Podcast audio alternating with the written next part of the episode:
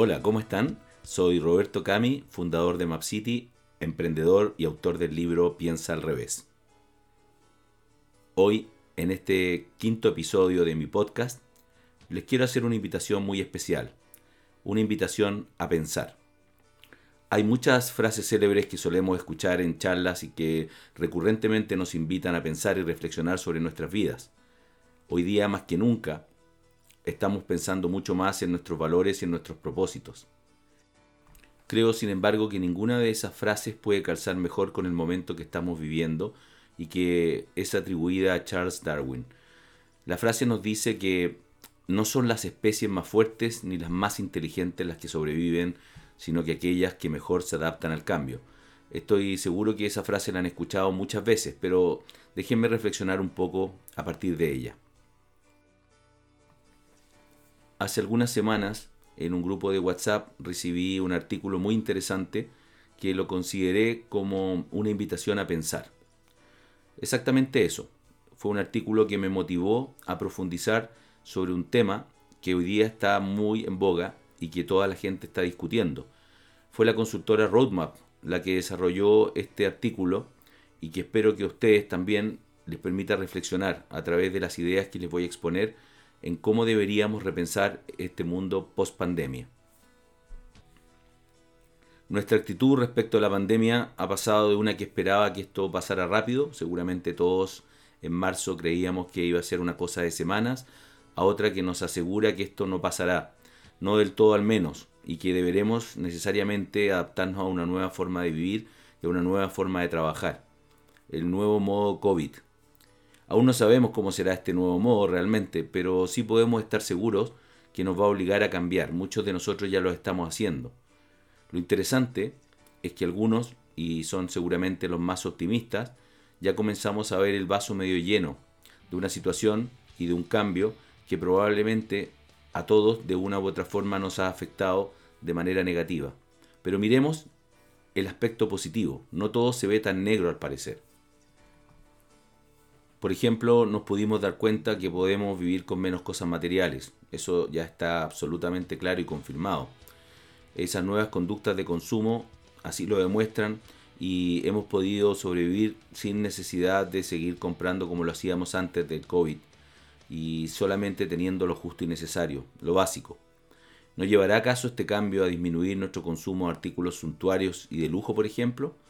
Hemos visto el valor de los espacios de comunicación, de concentración y de trabajo en los hogares, lo que unido a la menor movilidad podría llevarnos a una definición de ciudad distinta a la que conocemos, a un diseño de oficinas también diferente y, por qué no decirlo, un estilo de vida y un rediseño funcional de nuestros hogares.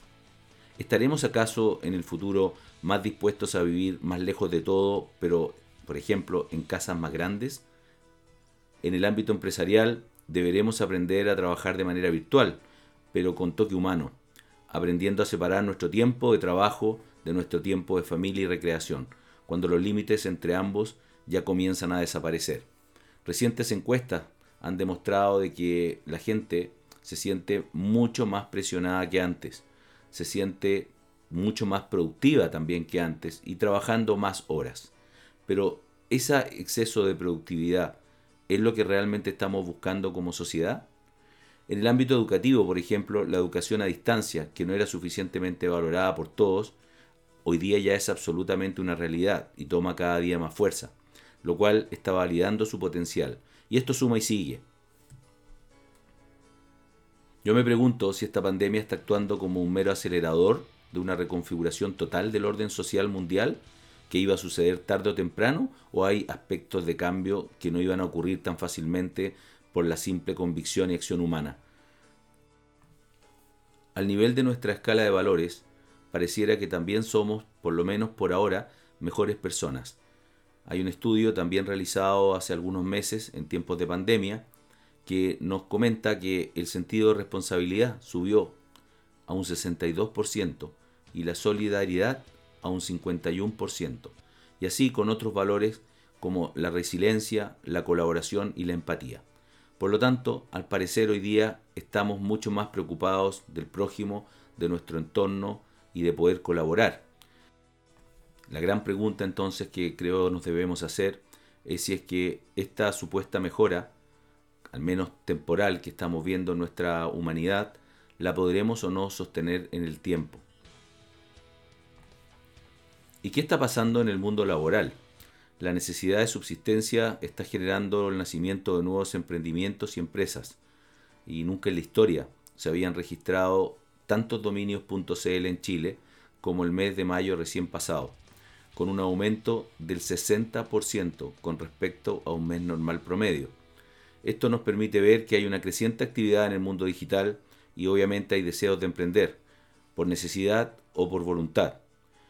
Por lo que me atrevo a volver a hacer la pregunta que planteé en mi libro Piensa al revés, lanzado hace un poco más de un año, las que no solo siguen estando vigentes, sino que considero son absolutamente necesarias para enfrentar los desafíos inciertos que viviremos como sociedad y como personas. Dada esta nueva realidad adaptativa, les quiero exponer cinco preguntas que creo hoy cualquier emprendedor o líder debería saber responder respecto de su proyecto o su idea. De verdad no recuerdo muy bien ahora el origen de la compilación de estas preguntas que expuse también en mi libro, pero son preguntas tan vigentes que hoy me hace sentido utilizarlas nuevamente para cuestionarme cada vez que me enfrento a una nueva iniciativa que creo podría cambiar ese tablero de juego. La primera es bastante obvia, pero las siguientes no lo son tanto, así es que si no tienes respuesta ahora para todas, no importa, no te desesperes. Puedes avanzar en tu idea, no hay problema. Al menos eso sí, te invito a pensar en ellas. La primera pregunta es ¿cuál es el problema que estás tratando de resolver? ¿Por qué y cómo surgió el problema? Si tienes éxito en resolverlo, ¿qué cambios experimentará el mercado? ¿Cómo será el mundo diferente si tu idea resuelve el problema efectivamente? Y la última, ¿quién desaparecerá o verá disminuir su participación de mercado si tu idea prospera?